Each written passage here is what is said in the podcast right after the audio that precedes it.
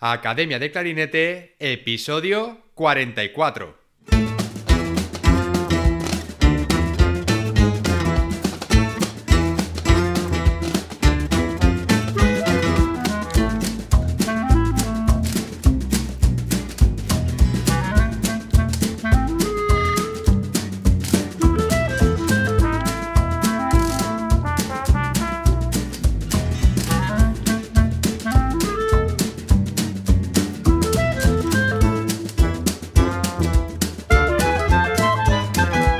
Bienvenidos a Academia de Clarinete, el podcast donde hablamos sobre aprendizaje, comentamos técnicas, consejos, entrevistamos a profesionales y hablamos sobre todo lo relacionado con el clarinete.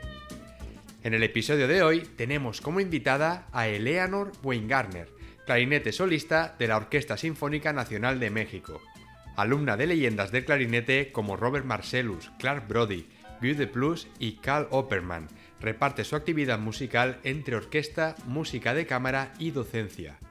Eleanor es miembro fundadora del Octeto de Viento Sinfonieta Ventus, agrupación con la que ha grabado cuatro discos que incluyen música de estilos tan diversos que van desde el siglo XVIII hasta obras de compositores mexicanos contemporáneos.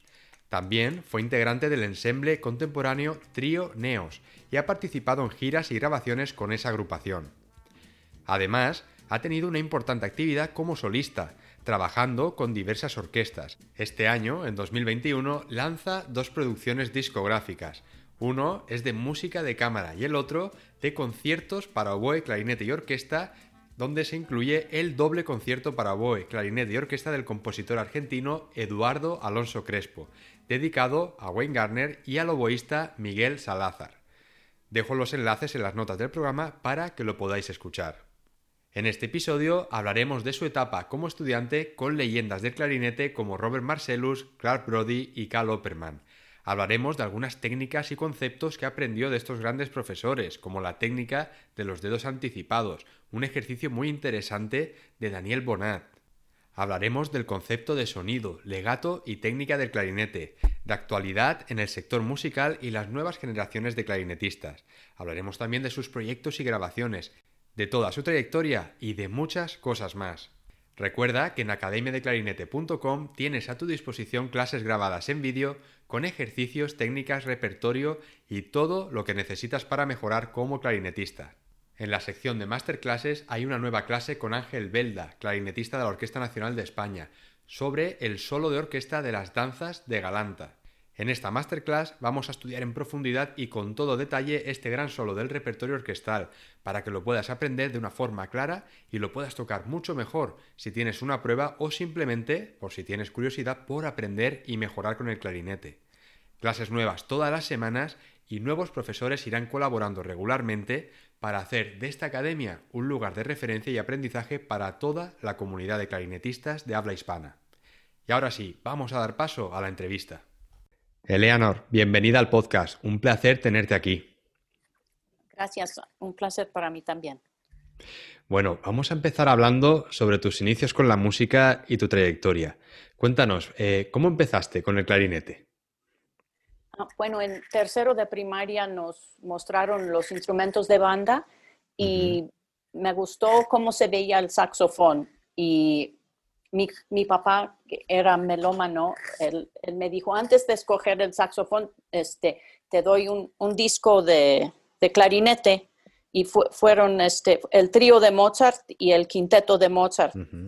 Y lo escuché el disco muchas veces y, decidí, sí, voy por clarinete en lugar de saxofón. Entonces ya en cuarto este, de primaria empezamos en clase de grupo de clarinete y después el siguiente año pasamos en Oxford, en Inglaterra, y ahí este, tuve una maestra particular y a partir de ahí ya con, maestros particulares. muy bien. ¿Y cuándo fue, Eleanor, cuando decidiste eh, dedicarte realmente a la música y al clarinete? Bueno, eh, ahí realmente hasta tercer año de, cuarto año de universidad, escogí ir a Oberlin, um, que tiene conservatorio y colegio, porque no estaba totalmente segura que quería dedicarme a la música y, y entonces tomé carrera de economía y, y de Ajá. clarinete y pensé, pensé, pensé y por fin pensé, no, eh, quiero ir por clarinete más divertido. Entonces eso fue ya para aplicar para la maestría. Decidí por ese camino voy a intentar. Interesante. Entonces, eh, en un principio, eh, tú estabas dudando entre dos carreras, ¿no? Si dedicarte a la economía y el clarinete. ¿Y qué fue lo que exactamente te hizo a ti decidirte por el clarinete? es tan fascinante todo relacionado con, con el clarinete, la- el, lado musical, el, el lado de, de buscar soluciones, este, porque siempre hay algo nuevo, es muy dinámico. Y, y me imaginé estando más entretenida con el clarinete, a pesar de que vi como un camino difícil e incierto, pero pensé, bueno, voy, voy a hacer la lucha. Y sí, sigue fascinándome. El, todo es, to- o sea, siempre hay algo nuevo que uno encuentra relacionado con las cañas, la técnica, la Sí, música sí. que uno escoge. Muy bien. Y, Eleanor, cuéntanos, eh, ¿con quién estudiaste en el Conservatorio de Oberlin? En Oberlin fue Larry McDonald, um, que era un alumno precisamente de Marcellus y de Clark Brody.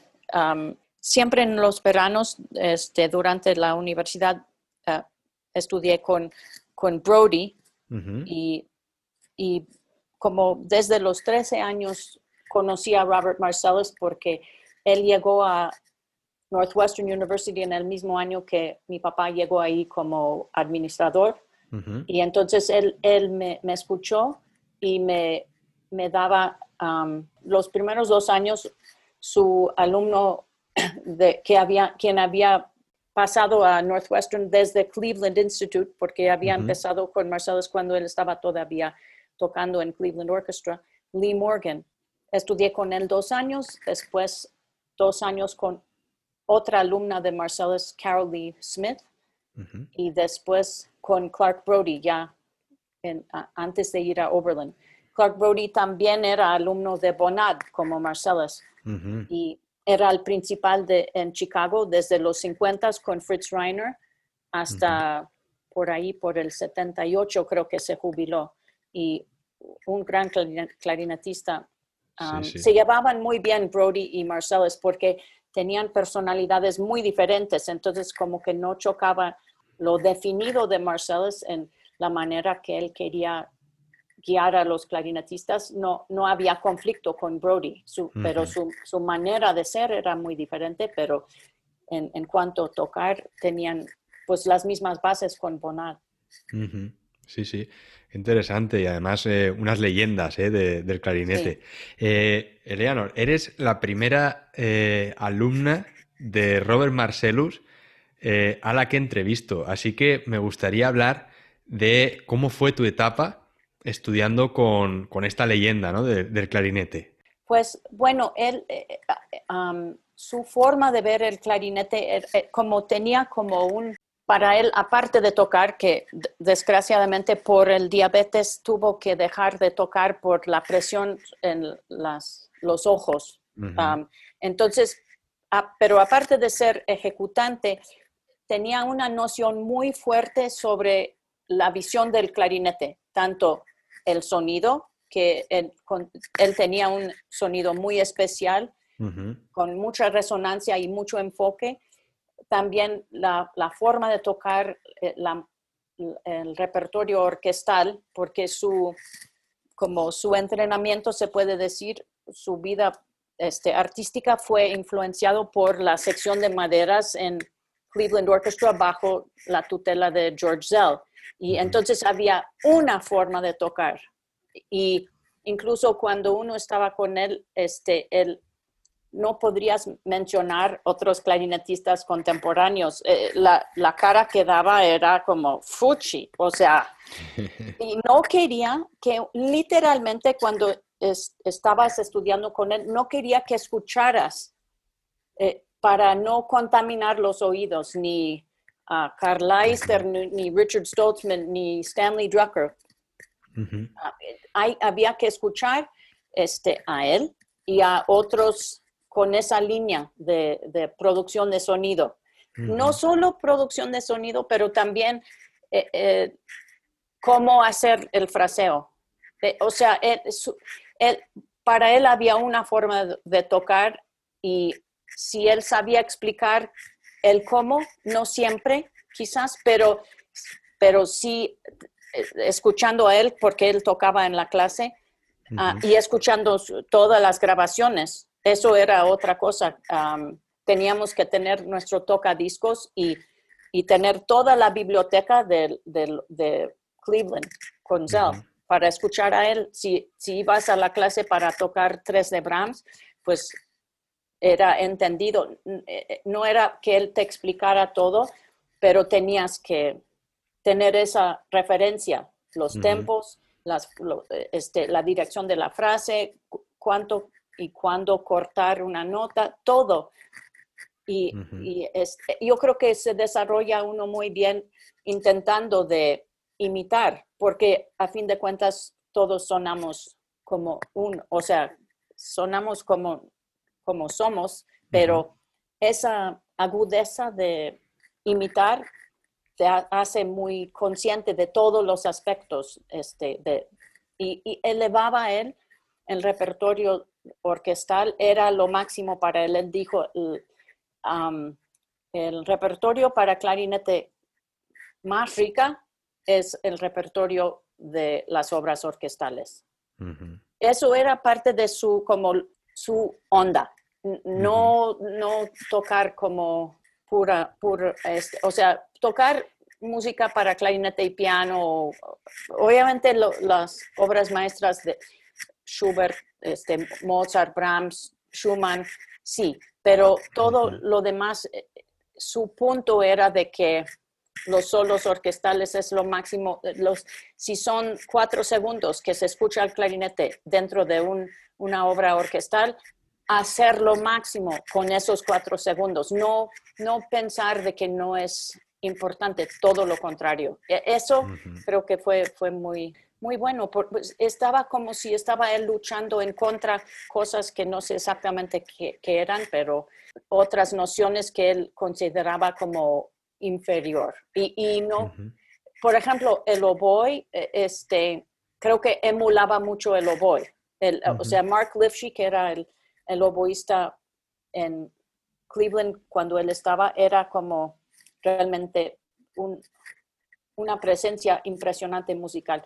Y entonces Ed Marcellus quería que uno sintiera el cuidado que ponen los oboístas en los solos, o sea, también el clarinete y bueno, todos en, la sección. Sí, sí. Oye, qué interesante todo esto, Eleanor, que me estás contando, porque Claro, eh, Robert Marcellus fue uno de los, de los profesores más influyentes, ¿no? De, quizá del siglo XX y creó una gran escuela del clarinete y, es conocido por, por su, lo que has dicho, ¿no? El, sonido que tenía, ese sonido puro, ¿no? Que le caracteriza y también era conocido por el legato, ¿no? El legato, sí, sí.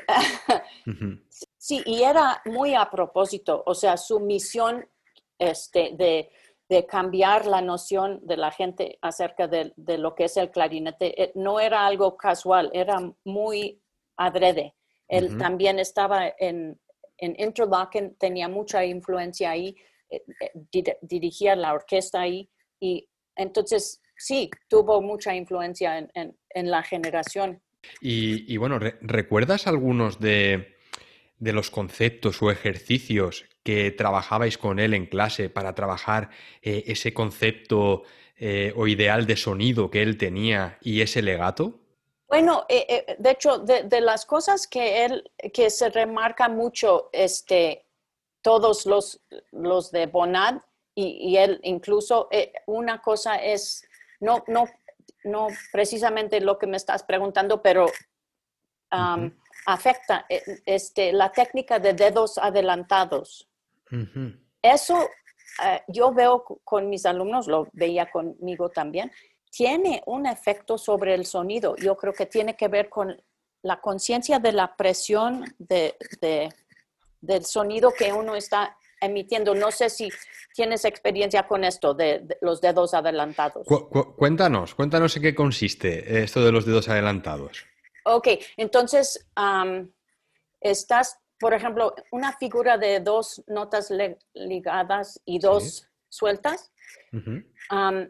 después de la segunda nota, la, que está bajo la, este, la línea del legato,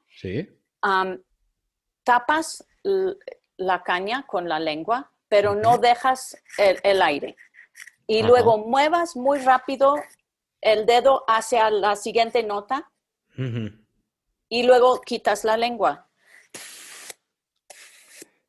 Ajá, ya, ya, ya, entiendo. O sea que paras, digamos, el sonido con la lengua, el aire sigue trabajando, pero sin que antes de que suene ya anticipas y pones el dedo en la siguiente nota. Sí, no sé si tienes este libro de... Son 16 páginas. El, el compendio de Daniel Bonad. Ajá. Es, y, él, yo, eh, eh, o sea, según yo, él inventó esta técnica. Y él, él dedica el tercer capítulo a explicarlo. Y eh, a veces en el proceso de aprenderlo, uno puede, si uno va por el sonido en lugar de lo que describo, uno puede viciarse y, crear tensión y, y, el resultado no es, no es bueno. Eh, ah, vale la pena ir muy deliberadamente y lento para no, por ejemplo, uno puede crear la sensación, auditivamente lo que acabamos de describir, pero parando el aire. E, y, e, o sea, no, no con, la lengua, pero en, la garganta. Desviar el, asunto y, el resultado no es bueno. Pero hecho bien, por ejemplo, los pasajes en 9 de Shostakovich, todo eso, este, funciona fabuloso. O sea, donde quiera funciona esta técnica y por alguna razón, por quizás eso de la presión del aire, este, hace más brillante, en, bueno, no brillante, claro y compacto el sonido, de, la manera que, que asociamos con Marcellus. Todos ellos ah, e, este, enseñan esto, ah, o sea, todo, toda esa escuela de Bonat, yo creo y, supongo que otros también.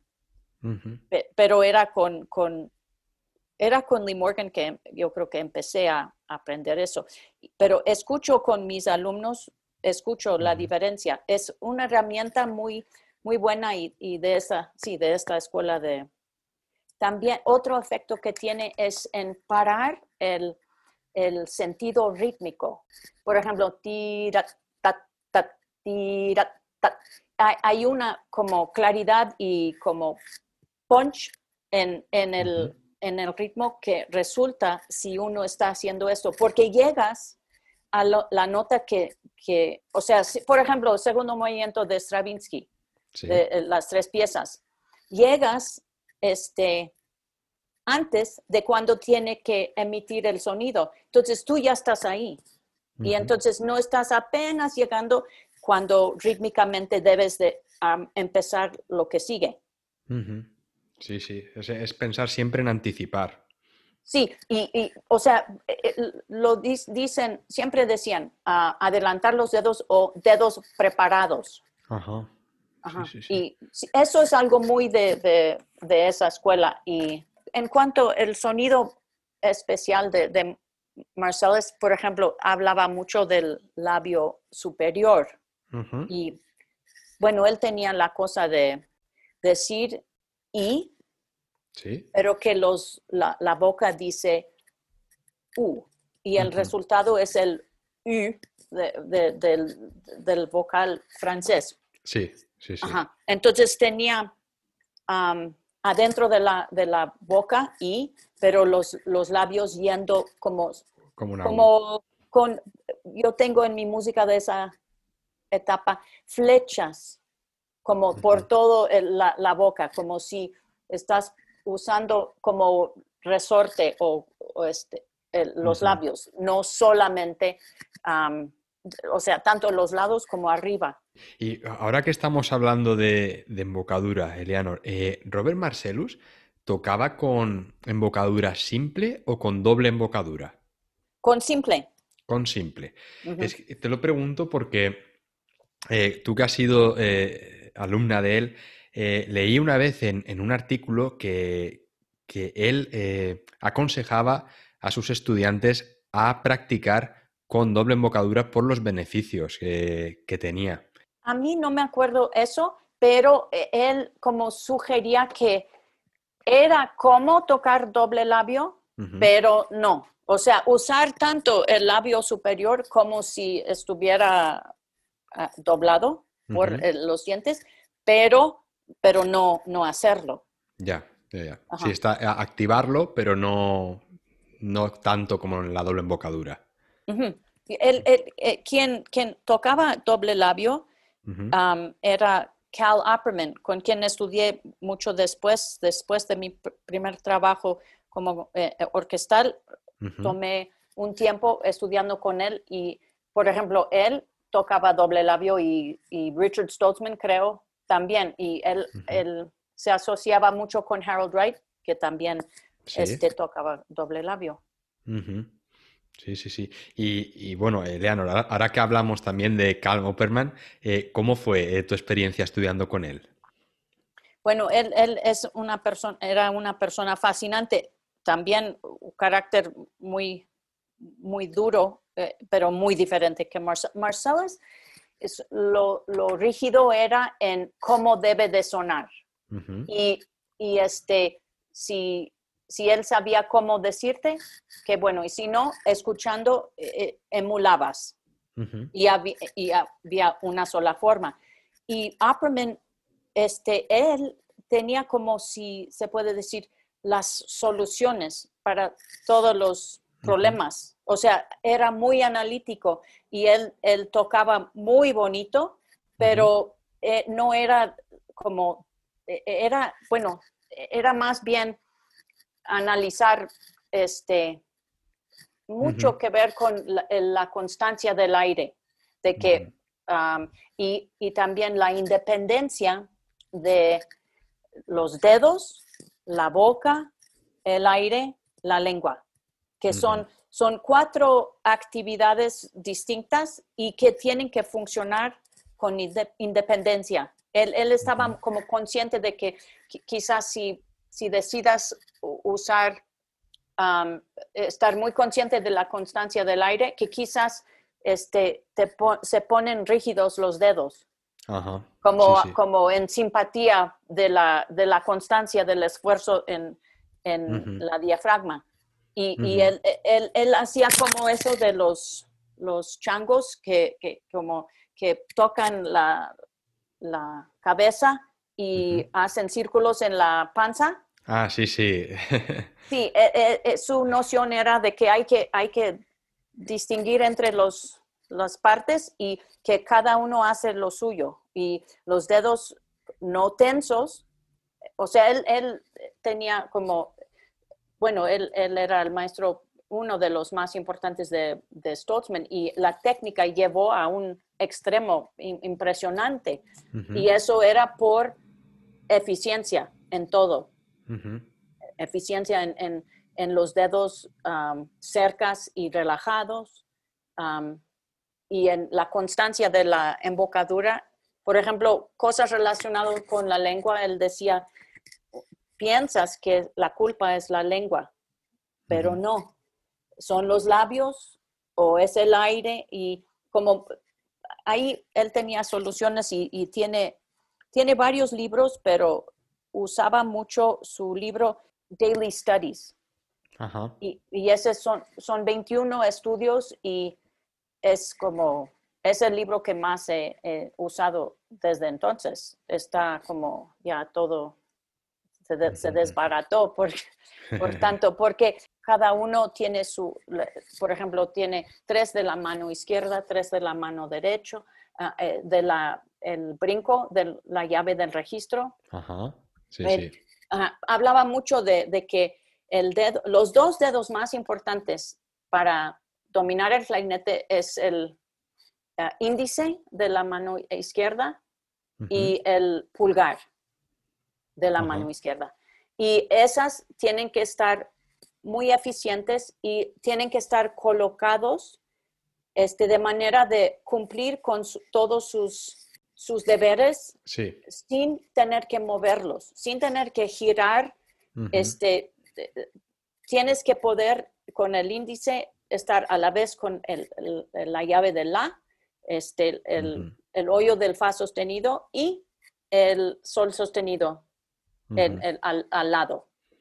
Sí, sí, sí. Ajá, o sea, eficiencia como, como cuando dicen un, maratonista, si levanta demasiado sus pies, eh, pierde tiempo. Exacto. Sí, sí, sí, entonces eh, muy, muy diferentes, pero, pero sí, muy interesante. Una muy buena combinación, diría yo. Sí, sí, y, él, eh, bueno, como, como, como pasa, yo creo que no pasa tanto ahorita como en esa época, cuando comenté que Marcellus y Brody se, se llevaban bien, este, muchas veces era, había mucha rivalidad entre las figuras importantes. Entonces, este, por ejemplo, o sea, no, no llegabas hablando, si, si llegabas con, con, con uno, eh, ah, bueno, no, no, eh, ahorita no estoy pensando en Opperman, pero en Russianoff, que era un, maestro muy importante en Nueva York, cuando llegabas con él, si mojabas la caña en un, en un frasquito, dicen, eres alumna de Marceles. O sea, como, como hay mucho rollo. Mis alumnos este, sacan su clarinete, ya está la caña ahí y tocan. Eh, no, o sea, pero, pero este, se respetaban, pero pues había esta cosa de, se veía. O me acuerdo con Apperman que llegué con él y le di mi resumen. Y lo tomó de, mis manos, lo puso sin verlo en, la silla y dijo, no hablas, toca. O sea, muy, muy así, como no, no me interesa nada de lo que tienes que decir. Yo voy a evaluarte cuando te escucho tocando. Y, eh, lo que decía a todos quien llegaban con él, tocabas algo y él dijo, ahora vamos a aprender a tocar el clarinete. Y, presumía de que Harold Wright iba con él, Larry Combs iba, él decía, iba de Chicago a, ver a él, porque él solucionaba problemas. Claro, claro. Y en aquel momento, eh, Larry Combs ya estaba tocando en Chicago. Sí, sí, él, él, como yo venía de Chicago, eh, eh sabía que si me decía eso, sabía perfectamente qué quería decir. Y implicaba de que también Brody había ido con él, pero pues yo nunca pregunté a, nadie si había ido con Apperman. Sí. Sí, sí. Oye, muy interesante todo esto, Eleanor.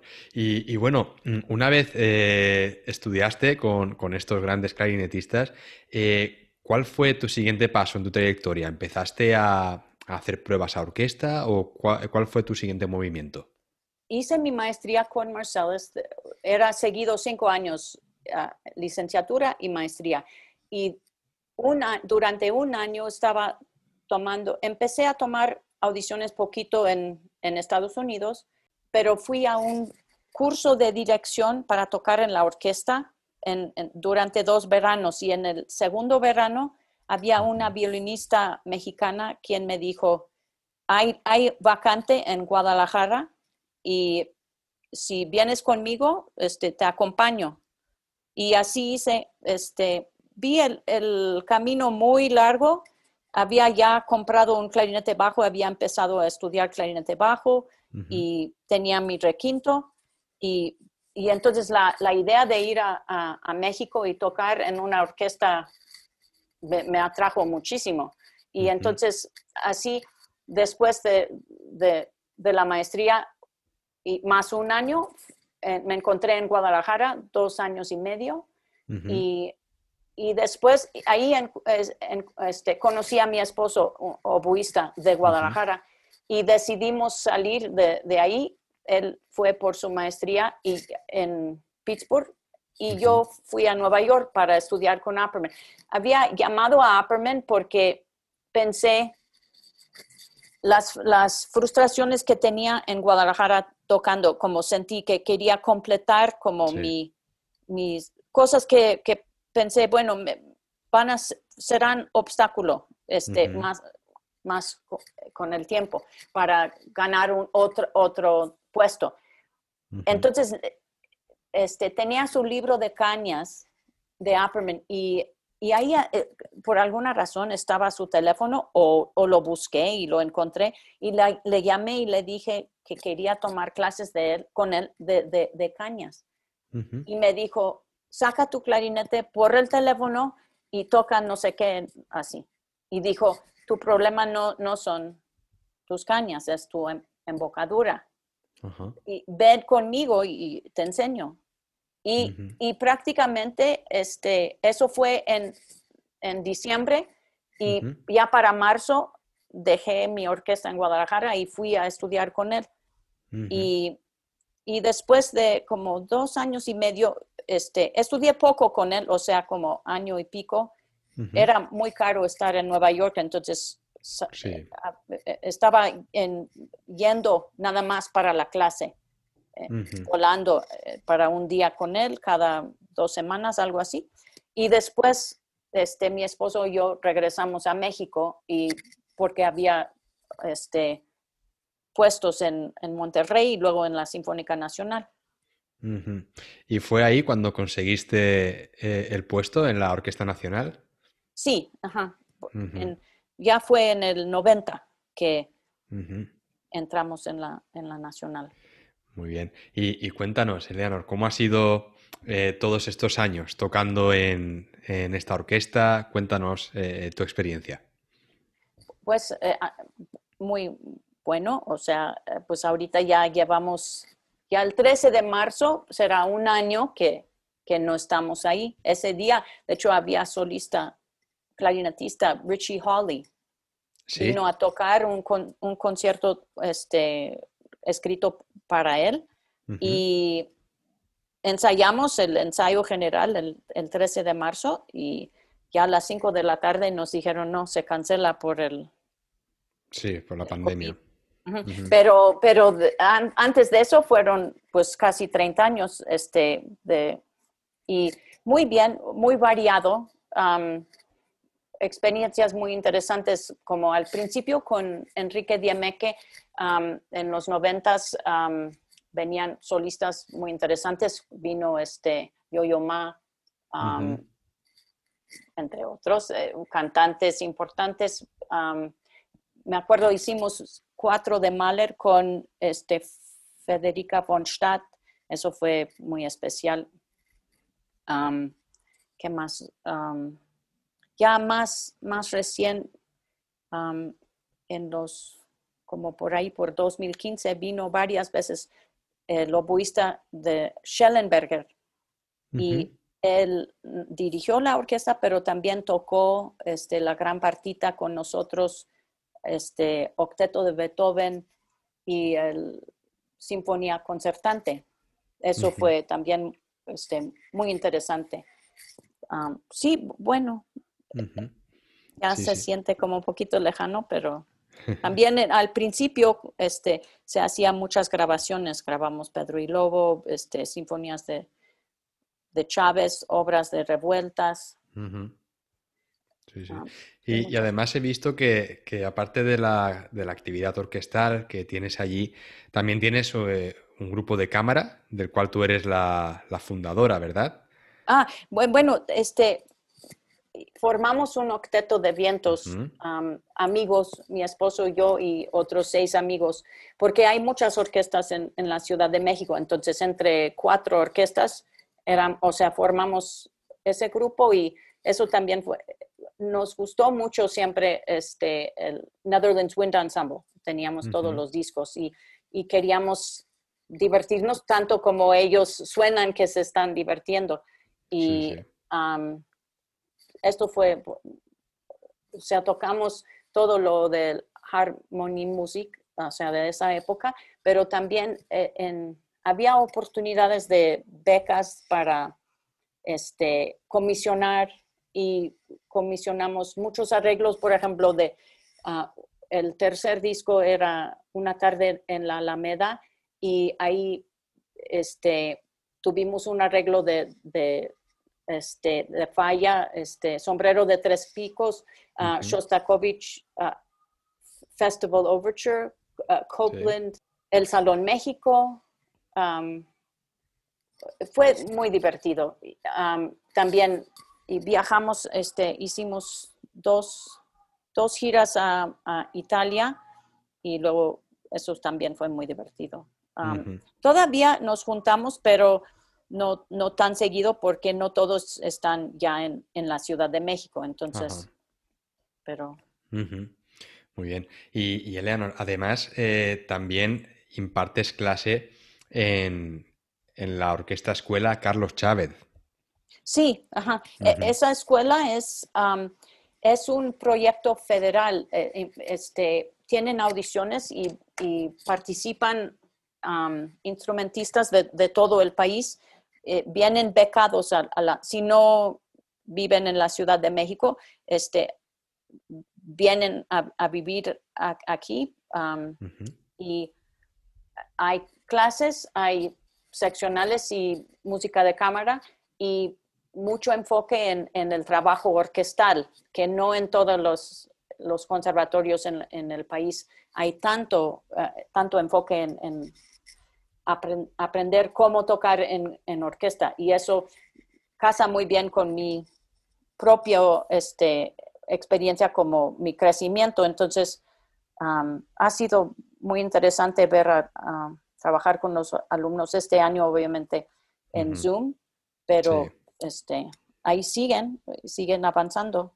Una cosa que, que, creo que cuando platicamos antes del, del podcast, eh, la cosa de lo que es la experiencia de hacer grabaciones. Sí. Una cosa que he observado durante este año a raíz del, del, cambio a Zoom y el hecho de que, por ejemplo, los, los alumnos preparan sus exámenes se graban y los mandan y luego los maestros los evalúan de esa manera.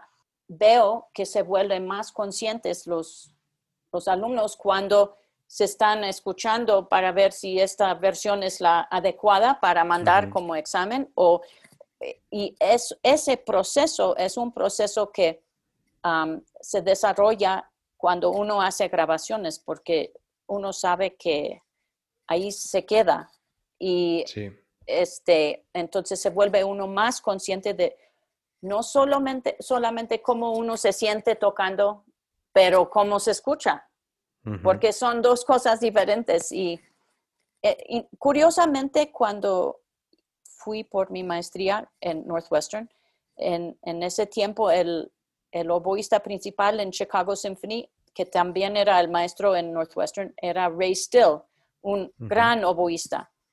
Y él tenía mis amigos este, en, la maestría, eh, unos eran oboístas, y me mostraban este, una grabadora que era, cuando llegabas con Ray Still, lo primero que te pidió era comprar la mejor, e, era un Walkman Professional. Y tenías que grabarte para eh, hacerte consciente de cómo te estás escuchando. Y eso es una herramienta, pues, obviamente, eh, bueno, es obvio, pero no, no siempre aprovechamos de, esa, esa, herramienta como, porque antes para ellos en su formación no tenían esa posibilidad. Ahora está tan, o sea, el celular este, está con uno todo el tiempo, pero a pesar de lo obvio, es, eso, yo siento que que en, en mis años en, en, la Ciudad de México, grabando este, primero en la orquesta, después grupos de cámara, después cosas de solista, el, el, eso hace a uno muy, muy consciente. no, sí, sí.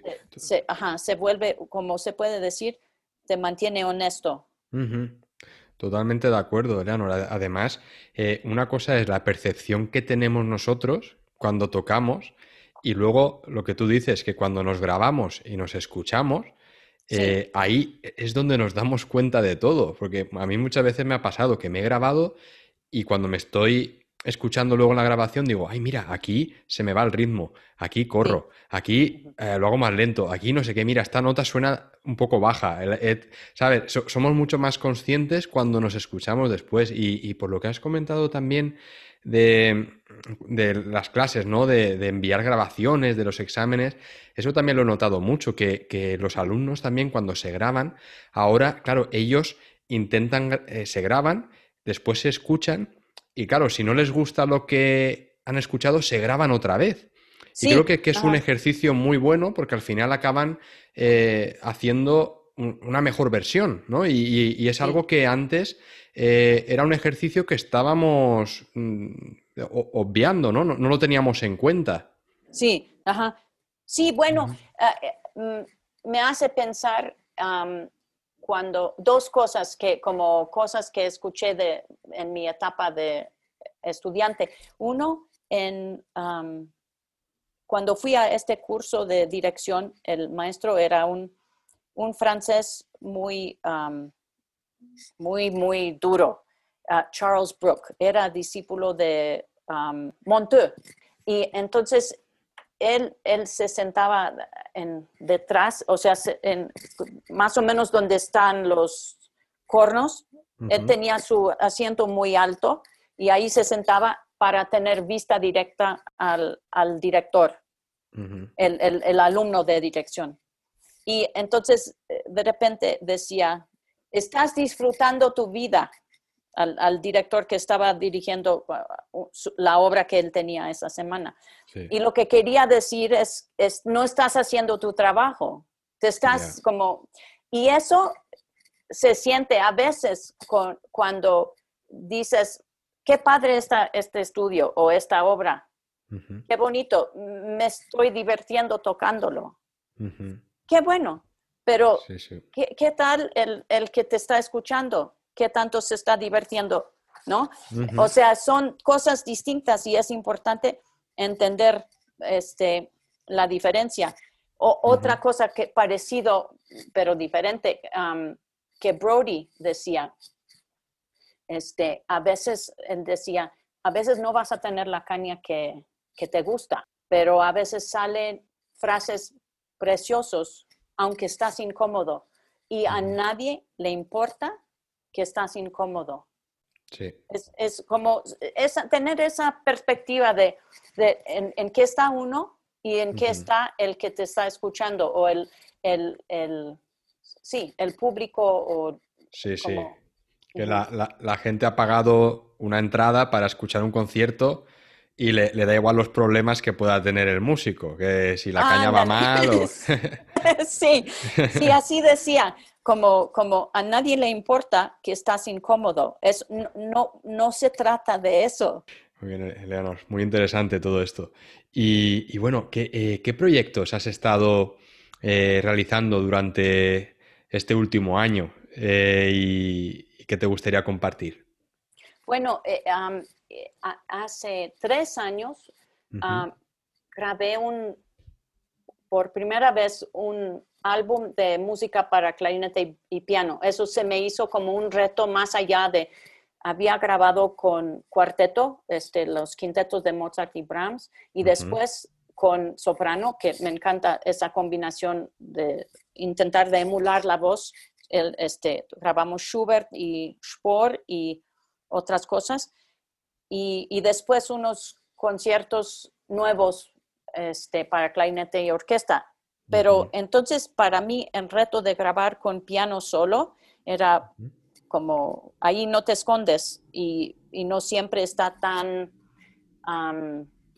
generoso el, acústicamente, ah, como no estás acolchonado, es tú y, el piano.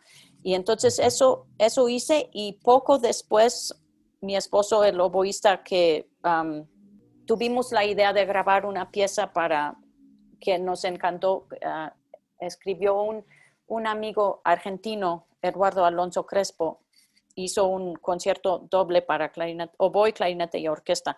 y lo habíamos tocado en dos ocasiones y quisimos grabarlo. Entonces, eso hicimos hace año, pues ya hace dos años, en, en 2019. Entonces, en, cuando empezó la pandemia, tuve el tiempo para terminar todo lo que es el postproducción de ambos CDs, que es muy, es mucho trabajo. Es, es como, es divertido y eh, como este, preparar para grabar algo. Y hay mucha logística. Pero lo que viene después de, de, todo lo que viene después de haber grabado es tardado y como no es tan divertido, luego a veces no se hace. Y entonces la pandemia me, me dio la oportunidad y entonces ahorita en enero salieron dos CDs. Uno donde cada uno, mi esposo y yo, grabamos un concierto del Antonio Rossetti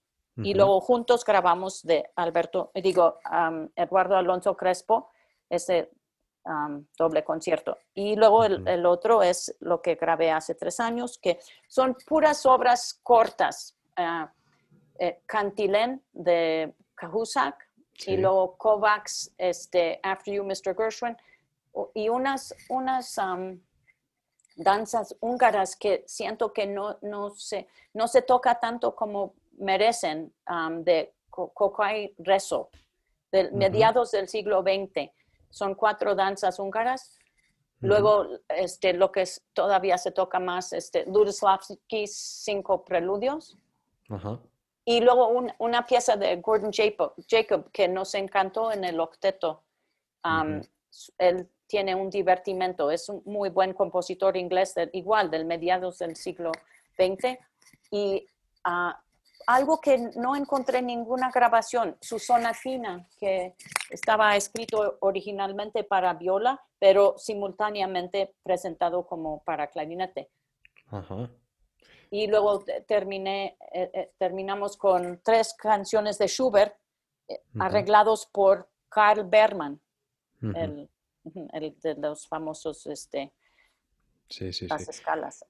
Y, y, bueno, Eleanor, ¿algún consejo que te gustaría dar a todos aquellos clarinetistas que nos están escuchando ahora mismo? Como clarinetistas, como hay menos lugares en las orquestas para nosotros a comparación a, la cuerda, de buscar nuestras propias oportunidades, cosa que veo que esta generación está haciendo muy bien, no, no ser demasiado cerrado en la noción de lo que es tener la vida como clarinetista y ser el autor de, del destino de uno. Si, cuando uno busca, hay, hay oportunidades de, música de cámara, de, bueno, de, todo y no sé. Sí, sí, sí, no, te, entiendo perfectamente, está muy bien. Bueno, pues Eleanor, ha sido un placer hablar contigo y, y me ha encantado eh, conocerte y, conocer también de primera mano, que como he dicho al principio, eh, eres la primera eh, estudiante que, entrevisto que ha estudiado directamente con estas leyendas del clarinete como Robert Marcellus o Carl Opperman eh, y Clark Brody también. Entonces, la verdad que, has compartido una información muy, valiosa. Yo creo que, y, una suerte haber, podido eh, estudiar con estos clarinetistas. Y a mí la verdad que, me ha encantado escuchar todo lo que has hablado de ellos y saber también conocer mejor toda tu trayectoria y toda tu experiencia. Ah, bueno, también me divertí mucho. Este, muchas gracias por la oportunidad. Un placer, Eleanor. Pues vamos hablando, ¿vale? Ok, sí. Muchas gracias. Hasta, luego. Bye. Y hasta aquí el programa de hoy. Gracias por vuestras valoraciones en Apple Podcast, por seguir el programa en Spotify y por vuestros me gusta y comentarios en iBox. Muchísimas gracias por estar ahí. Nos escuchamos la semana que viene. Hasta la próxima.